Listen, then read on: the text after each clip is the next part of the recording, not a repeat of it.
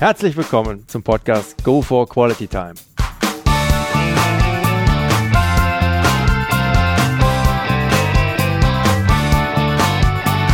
Hier werden wöchentlich spannende Persönlichkeiten interviewt, um mit deren Erlebnissen und Erfahrungen zu mehr Lebensqualität in ihrem Alltag beizutragen. Mein Name ist Detlef Massorts. Ich fühle mich als Weltbürger an vielen Orten dieser Welt sehr wohl, habe riesigen Spaß am internationalen Networken und bin obendrein noch ein begeisterter Fußballer. Ich freue mich sehr, heute als Gast Klaus Vogt begrüßen zu dürfen mit dem Titel der Folge 50, ein Kämpfer für Fair Play im Sport wie auch im richtigen Leben. Hallo Klaus, willkommen zur Folge 50, ein halbes Jubiläum an der Stelle. Hallo Detlef, freue mich hier zu sein. Freue mich auch, dass ich hier sein darf, hier in deinen Räumlichkeiten, dem Heiligen Reich. Überall sieht man nur Fußball, grün, grün, grün. Unsere Wunderbar, man fühlt sich heimisch. Genial. Unsere Kathedrale des Fußballs. Ah ja, müssen wir leider ein Foto machen. Guck, wir schweifen zu sehr ab. Name? Klaus Vogt. Alter? 49 Jahre. Mhm. Wohnort, Klaus? Waldenbuch zwischen Stuttgart und Tübingen. Mhm. Familienstand? Verheiratet. Kinder? Drei. Alter, wenn ich fragen darf? 49. Nein. Das war der, das der Kinder. also der Kinder ähm, 2020 13. Okay. Berufsabschluss, Ausbildung. Äh, Berufsabschluss, komme aus dem Umweltbereich, Maschinenbau, Umweltschutztechnik, Fachrichtung Verfahrenstechnik. Mhm. Ausgeübter Beruf heute. Heutiger Geschäftsführer. Mhm. À la Bonheur. Vorlieben, Hobbys. Fußball natürlich. Mhm. Logisch, Familie, Kinder, Skifahren, Golfen, alles, was Spaß macht mit lieben Menschen zusammen. Mhm, wunderbar. Hast du ein Lebensmotto? Wenn ja, welches? Boah, Lebensmotto. Ich würde vielleicht mal sagen, es wäre schön, wenn es mir gelingt, die Welt jeden Tag, jeden Tag ein bisschen besser zu machen. Schönes Motto. Gibt es ein absolutes No-Go bei dir? Also etwas, was du gar nicht tolerierst, was gar nicht geht? Also ich glaube, ich würde nie versuchen, jemand anders absichtlich einen Schaden zuzufügen. Mhm. Klaus, du bist Vorsitzender der Geschäftsführung des eigenen Familienunternehmens, der Intesia Group Holding GmbH, einem Unternehmen, welches auf Facility Management spezialisiert ist. Ich glaube kaum, dass da in irgendeiner Form Langeweile aufkommt und du alleine damit schon ausreichend ausgelastet bist. Aber nichtsdestotrotz hast du dich noch zusätzlich zum Initiator des FC Play Fair aufgeschwungen. Stell uns doch bitte mal kurz, was dich bei deinem sicherlich ohnehin schon dicht gepackten Terminkalender dazu bewogen hat, diesen Verein für Integrität im Profifußball zu gründen und worum es dabei im Wesentlichen geht. Gerne, Detlef. Und zwar, ähm, mir geht es eigentlich darum, oder uns ging es darum, wir hatten so das Gefühl 2016, dass im Fußball irgendetwas schief läuft. Das habe ich einen guten Freund, das ist unser Professor André Böhler. Nichts schlimmer als für einen Professor, wenn es so ein diffuses Bauchgefühl gibt, das er nicht mit Zahlen belegen kann. Daraufhin haben wir dann verschiedene Freunde bundesweit gefragt, hatten dann Fokusgruppeninterviews, haben eine Studie gemacht mit fast 20.000 Beteiligten, ähm, in der wir dann festgestellt haben, dies, es geht nicht um ein diffuses Bauchgefühl, sondern dieses diffuse Bauchgefühl könnten wir dann mit Zahlen belegen. Ähm, und daraus entstanden, das war eigentlich relativ unfreiwillig, ähm, ist dann eigentlich der Verein FC Play Fair. Wir sagen ähm, äh, Fair Play, sollte auf dem Platz sein. Mhm. Ja, und Play Fair, der Aufruf der Fans, sollte außerhalb des Platzes gelten. Ähm, der Verein war alles andere als geplant. Äh, es war wirklich die, die Umfrage, ähm, die Studie im Fokus, um zu schauen, was läuft schief im Fußball. Und da hat uns dann jemand vorgeworfen, wer ist das eigentlich, was machen die? Das ist ja nicht mal ein Verein, das war eine Mutter eines Berliner Jungen, eines Jugendspielers von Union Berlin. Ähm, und das haben wir uns dann zu Herzen genommen und daraus dann nach außen klar als Verein positioniert. Mhm. Ja, Chapeau, à la Bonheur. Kannst du vielleicht den Zuhörern hier das ein oder andere Beispiel geben, wie ihr da konkret bei euren Projekten in die Umsetzung geht? Ja, also muss ganz ehrlich sagen, dass wir bei den meisten Projekten eigentlich ähm, äh, Ideen, Projekte, Gedankengut aus unserem Mitgliederbereich gewinnen oder auch von unseren Beiräten, die sagen, Mensch, schaut euch mal ein Projekt an, kümmert euch mal darum. Ähm, bisher eigentlich haben wir alle Projekte in der Regel relativ blauäugig gestartet. Das heißt, wir haben immer gedacht, Mensch, es geht relativ einfach, das ist leicht. Wir haben alle Ressourcen, wir brauchen kein Geld und haben dann leider immer gemerkt, okay, es war aufwendiger, komplizierter, länger.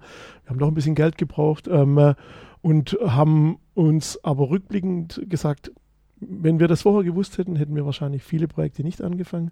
Gut, dass wir es nicht gewusst haben und wollen jetzt eigentlich für uns versuchen, diese Projekte auch weiterhin so blauäugig anzugehen, weil wir uns ja, auf die Fahne geschrieben haben, uns für die gute Sache einzusetzen und, und nicht unbedingt immer vorher schon wissen, dass es ein erfolgreiches und gutes Projekt wird, sondern ja, was wir als FC Play Fair wollen, wir wollen eigentlich ähm, mit den Projekten, die wir machen, eine öffentliche Diskussion anstoßen, immer in der Hoffnung, dass durch die Diskussion öffentlich etwas diskutiert wird, äh, was hinterher vielleicht zum anderen Ergebnis führt als vorher ohne Diskussion. Mhm. Ja, und da haben wir wirklich viele Projekte schon gemacht. Okay, also ein Beispiel vielleicht, dass man sich ein bisschen ja, also ne, was vorstellen neben, kann. Neben dieser, dieser Grundlage der Situationsanalyse äh, im Profifußball, die wir gemeinsam mit dem Kicker Sportmagazin gemacht haben, mit fast 20.000 Beteiligten, die man Übrigens natürlich auf unserer FC Play Fair Homepage fcplayfair.org sich kostenfrei downloaden kann zum Anschauen. Haben wir dann auch anschließend die ja, seit 100 Jahren ungeklärte Frage uns gestellt, wem gehört eigentlich der Fußball? Ja, gehört er den, den Funktionären, den Verbänden, den Spielern, den Spielerberatern, den Managern, den Trainern oder und wenn den Spielern, welchen Spielern? Nur den Profis, auch den Amateuren oder auch gehört der Jugend? Ja, also wir haben dann so die ungestellte Frage mal aufgeworfen, wem gehört der Fußball eigentlich, um das so ein bisschen zu, zu sagen wir auch wieder zu diskutieren, haben wir relativ frech dann ähm, den immateriellen Antrag beim UNESCO Weltkulturerbe eingereicht äh, zum Schutz des Fankulturguts als Kulturgut, wohl wissentlich, dass da natürlich im ersten Schritt gar nicht viel passiert, aber zumindest in der öffentlichen Wahrnehmung wird der Fußball dann, wenn es ein Kulturgut ist, als Kulturgut gewertet, vielleicht als schützenswertes Kulturgut. Und wenn es ein schützenswertes Kulturgut ist, dann tut man sich relativ schwer, da vielleicht auch nur aus finanziellen oder kommerziellen ähm, Beweggründen was zu ändern. Mhm. Ähm, äh, sind wir auf der Warteliste. Wir werden das dieses Jahr wieder einreichen und dann mal gucken, wie es weitergeht. Da bin ich ganz zuversichtlich, dass wir dann dieses Jahr weiterkommen. Also wäre wär sehr schön, ist auf jeden Fall sehr spannend zu beobachten. Ich bleibe da dran. Sind ja jetzt ohnehin immer im näheren Austausch, aber aller, aller Bonheur, Danke sehr lobenswert. Und drückt euch da die Daumen. Auf eurer Internetseite, Klaus, kann man auch lesen, also der Internetseite vom FC Playfair, da spricht er über eine allgemeine Skrupellosigkeit und Verrohung der Sitten in so vielen gesellschaftlichen Bereichen. Da würde mich mal interessieren, woran du diese Skrupellosigkeit und Verrohung aus deiner Wahrnehmung heraus festmachst ich weiß gar nicht, ob ich sagen kann, dass es eine Skrupellosigkeit und Verrohung der Sitten ist. Ich glaube glaub einfach, ähm, äh, dass der Fußball im Allgemeinen eigentlich, eigentlich eine unheimlich hohe gesellschaftliche Kraft oder Potenzial hat, mit dem man ähm, vieles ins Positive bewegen kann. Aber leider in der öffentlichen Wahrnehmung ähm, oft die Ausnahmen und die negativen Beispiele ähm, in den Medien, in der Presse hochgespielt werden. Also wenn ich weiß, ich habe ich habe gute Freunde auch in Hamburg und bei dem Spiel, als Hamburg abgestiegen ist, waren da ähm, äh, ja auch welche, die dann mit Pyrotechnik und Ausschreitungen dann Probleme verursacht haben. Ja, ist aber die Minderheit und fast 50.000 Hamburger haben dann gerufen, wir sind Hamburger und ihr nicht und holt sie raus und rund um die Welt kommen dann nur diese Negativberichte und Beispiele und nicht die 50.000, die sich dann für den HSV oder für ihre Fans eingesetzt haben. Das finde ich schade. Oder auch wenn, wenn allgemein ähm, ähm letzte WM, wenn man dann sieht, dass so die, Schauspielkunst von verschiedenen Spielern aus der brasilianischen Mannschaft dann im Vordergrund steht, dann animiert das nachher auch Jugendspieler und Amateurspieler so zu handeln und das wollen wir eigentlich nicht. Mhm. Oder wenn man es sieht, ich weiß nicht, wer es gelesen hat, ähm, kann ich nur jedem mal empfehlen, ähm, das Buch Football Leagues vom äh, ähm, Raphael Buschmann und von Michael Wulzinger mal zu lesen. Und wenn man dann da drin liest, dass dann ein Spieler wie ähm, Ronaldo, also noch in Madrid war, ähm, der fast 100 Millionen verdient hat, dann noch versuchen muss, über ähm, Steuerparadiese nochmal 10 Millionen am spanischen Staat vorbeizubringen an Steuergeldern und nicht in dem Land bezahlt für Schulen, Straßen, Ausbildung, Gesundheit, wo er sein Geld verdient, wo ihn die Fans unterstützen mit Eintrittskarten und Merchandising, dann finde ich das was, das finde ich schade. Mhm. Das wollen wir nicht unterstützen und so jemand würde oder dürfte auch wenn ich was zu sagen hätte, für mich nie Weltfußballer werden und Vorbild für Jugend und andere ähm, äh, sein. Ähm, das wäre für mich ein Ausschlusskriterium. Und daraufhin haben wir dann ja auch ähm, mal so ein Thesenpapier die, äh, bei uns auf die Seite gestellt und auch in der Presse zur, zur Diskussion zur Verfügung gestellt, was wir unter dem Begriff, ja, ganz schwer, es gibt das Wort Sportsmanship so eigentlich in Deutschland nicht, in England mhm. sehr geläufig, welche elf Punkte wir darunter verstehen und was wir gerne hätten. Und ähm, jeder, der, glaube ich, im, im Sport und im Fußball nicht so agiert, ähm, wie diese elf Thesen sind, der handelt eigentlich gegen den Sport und gegen die Interessen ähm, der Gesellschaft, was schade ist. Und das wollen wir versuchen, sagen wir, zu diskutieren und zu korrigieren. D'accord. Ich hätte noch ein paar andere, andere Themen in dem Kontext, wenn es um Skrupellosigkeit geht und Fehlverhalten der Art, aber das wäre eine gesonderte Sendung nochmal. Ihr habt auch eine Studie zum heutigen Profifußball samt seiner Kommerzialisierung erhoben. Was war das Ziel dieser Befragung und zu welchem Resultat hat sie geführt? Ja, das, das, Ziel war natürlich zu wissen, okay, wir haben nicht die, die Probleme ähm, äh, bei unserem Bauchgefühl exklusiv, sondern wir wollten natürlich viele Fans bundesweit in ganz Deutschland von vielen Vereinen fragen. Ähm, wir wollten auch nicht unsere Fragen vorgeben. Das heißt, wir haben daraus bundesweit dann drei Fokusgruppen-Interviews gemacht. Ähm, daraus sind Fragen entstanden und diese Fragen haben wir dann gemeinsam mit dem, mit dem Kicker und der Hochschule Nürnberg-Geislingen auf eine Plattform gestellt wir haben dann relativ schnell gemerkt, ähm, dass das Interesse groß war. Das heißt, uns ging erst die erste Hochschule in Nürtingen in die Knie, dann in Geislingen. Nach drei Tagen haben wir gesagt, okay, oh mein Gott, wir haben es geschafft, fast 20.000 Leute durch einen zehnminütigen Fragebogen zu klicken. Da haben wir dann schon gemerkt, wie wichtig den Leuten das Thema ist und ihre Meinung zu diesem Thema zu sagen. Und ja, was da rauskam, war, dass fast 90 Prozent der Menschen sagen, ähm, es geht im Fußball nur noch darum, noch schneller, noch mehr Geld zu verdienen. Ja, ganz viele haben Probleme mit den Spielergehältern und Ablösesummen. Die sind für viele Fans nicht mehr nachvollziehbar und ähm, definitiv realitätsfremd. Ähm, ähm viele sagen auch, dass der Fußball aufpassen muss, dass er sich nicht noch weiter von den Fans und somit von seiner Basis ähm, entfernt. Und ja, die Top-Lösungsansätze aus der Studie sind eigentlich, ähm, dass auch dort fast 90 Prozent sagen, der Fußball braucht nicht nur klare Regeln auf dem Platz, sondern es natürlich auch klare Regeln, besonders im finanziellen Bereich außerhalb des Platzes. Besonders dann, wenn man den sportlichen Erfolg mit Unternehmen, Sponsoren und Geldern sich kaufen kann und dann nicht mehr sich sportlich erarbeiten muss. Ja, das sind so die Hauptpunkte, ähm, äh, die aus der Studie rauskamen. Ganz viele haben noch den Punkt mit aufgebracht, dass der, der Fußball eigentlich durch die Ungleichbehandlung der TV-Gelder diese Gelder vielleicht eher dafür verwenden sollte, um ähm, wieder einen sportlichen Wettbewerb herstellen zu können, weil wir haben doch in fast allen europäischen Ligen ja doch schon eine rechte Langeweile drin. Das sage ich England mal ausgenommen dieses Jahr. Aber von Frankreich über Spanien bis Italien und auch in Deutschland haben wir fast schon seit Jahren Serienmeister. Mhm.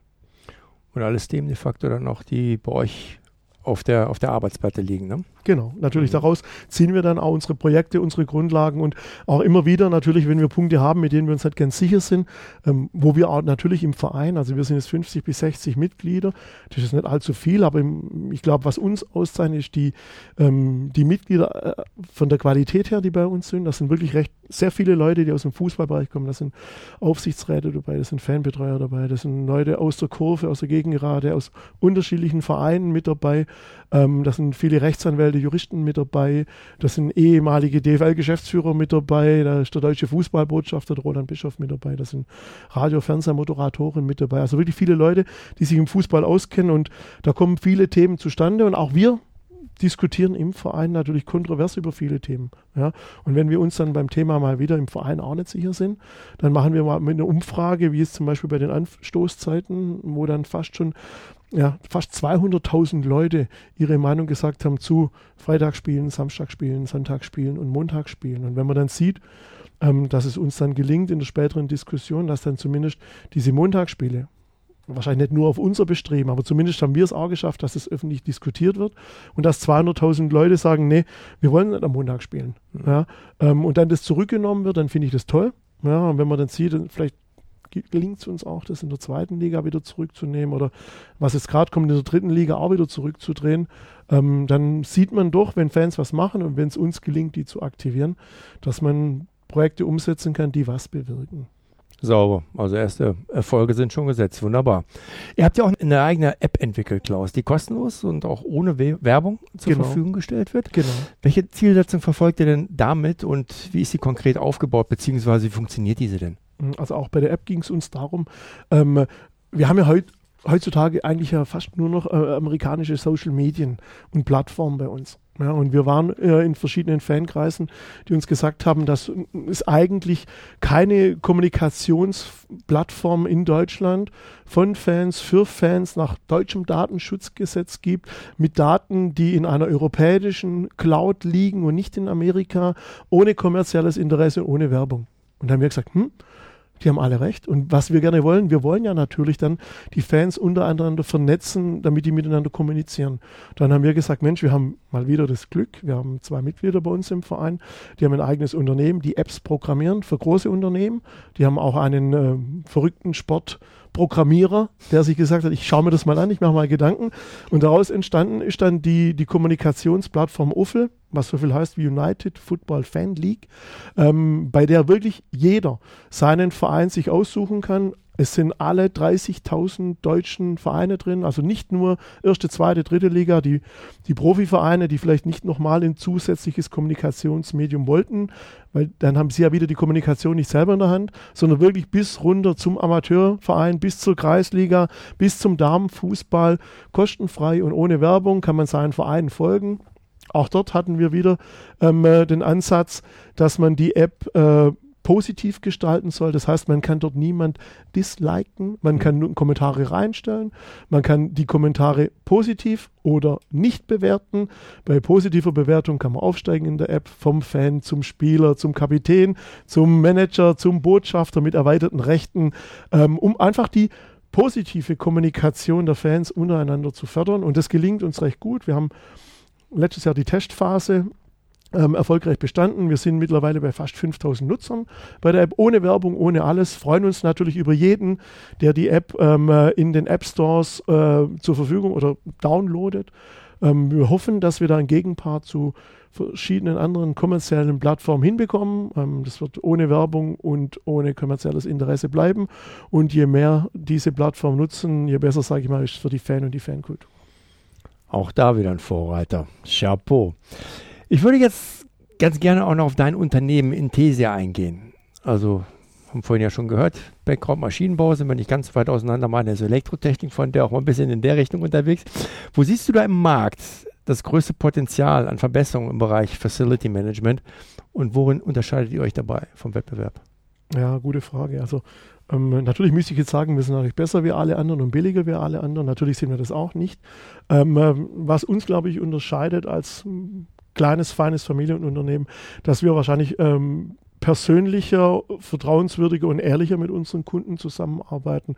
Auch hier haben wir ähm, viele Großkunden, für die wir arbeiten und ähm, ja, und mein Ansatz ist eigentlich, natürlich ist das eine GmbH, natürlich haben wir eine Gewinnabsicht, aber ähm, wir wollen ein vernünftiges Wachstum haben, wollen keine Profitmaximierung. Das heißt, auch dort versuchen wir, auch das, was ich im Fußball vielen vorwerfe, so schnell wie möglich, so viel wie möglich Geld ähm, rauszuholen, wollen wir nicht betreiben. Das heißt, wir wollen ähm, profitabel wachsen. Wir sind in fast zehn Ländern Europas tätig.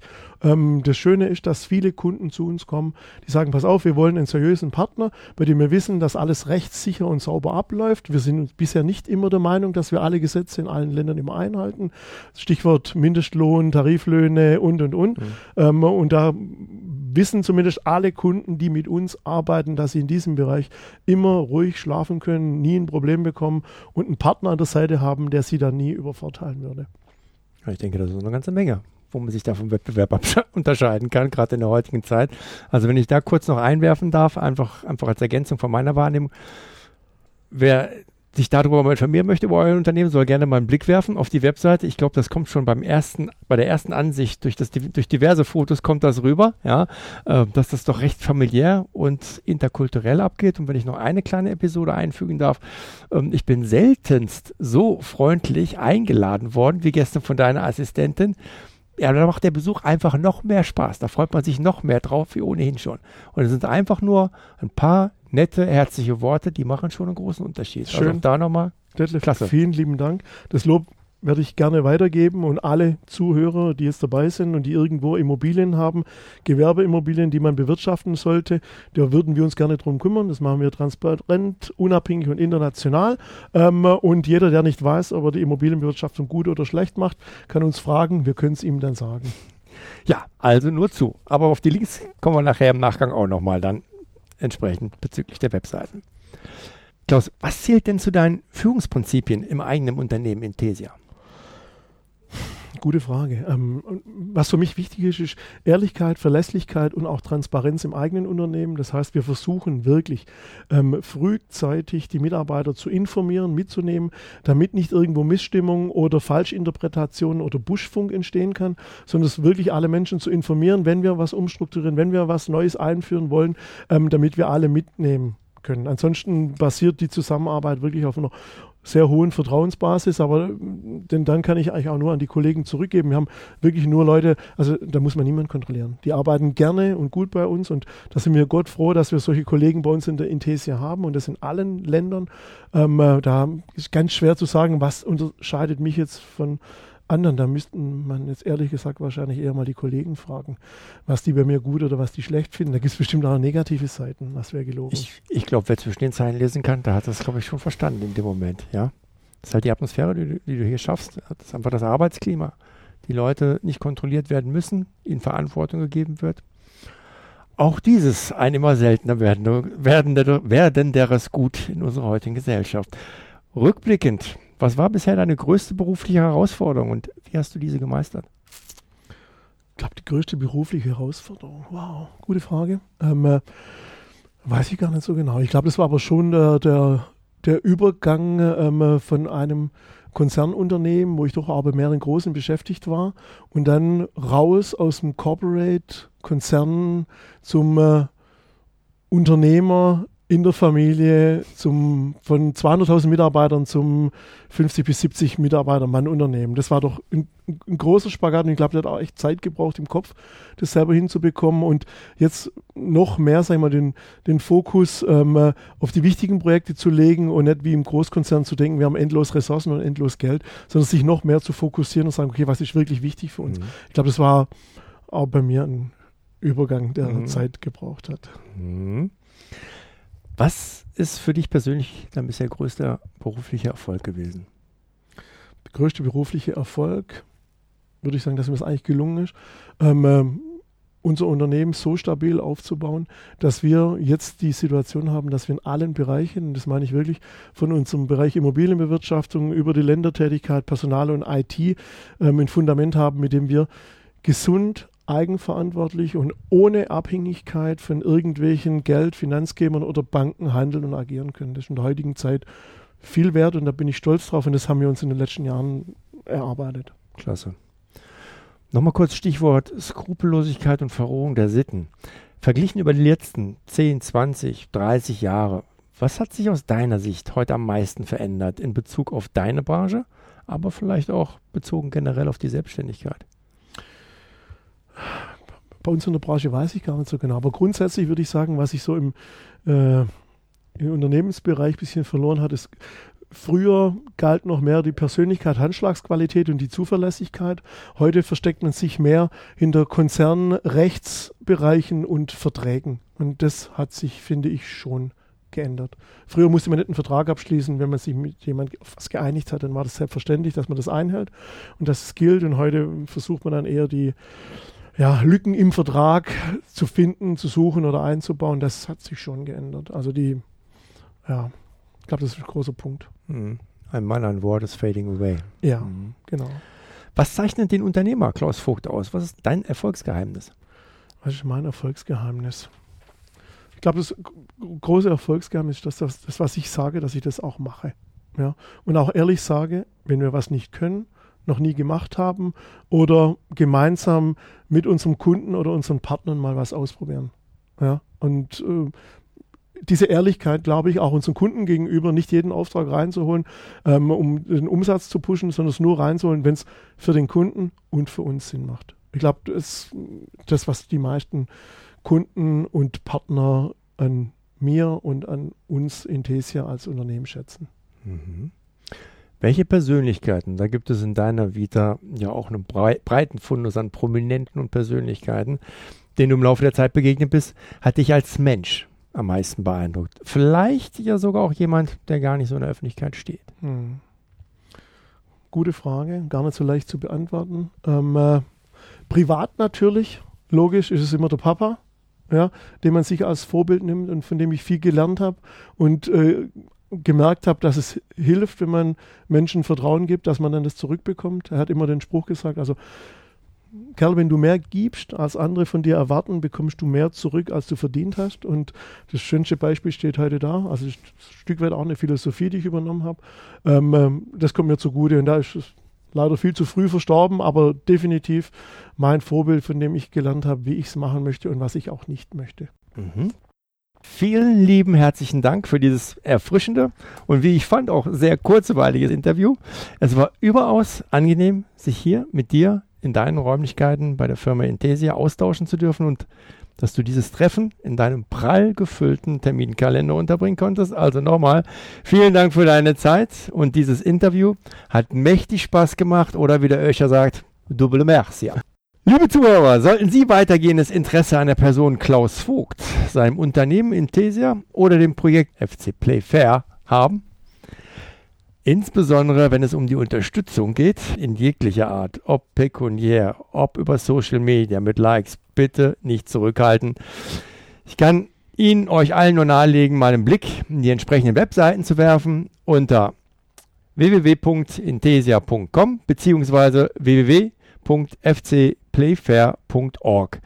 Die Links zu den Webseiten sowie weitere Infos finden sich wie gewohnt auch nochmal in meinen Shownotes. Ja, in dem Sinne, sollte Ihnen der heutige Podcast gefallen haben, dann würde ich mich sehr freuen, wenn Sie ihn kurz in iTunes bewerten können. Ihre Bewertung hilft, meinen Podcast sichtbarer zu machen und mehr Leute werden so auf ihn aufmerksam. Ich würde mich sehr freuen, Sie auch nächste Woche wieder begrüßen zu dürfen. Bis dahin eine entspannte Quality Time.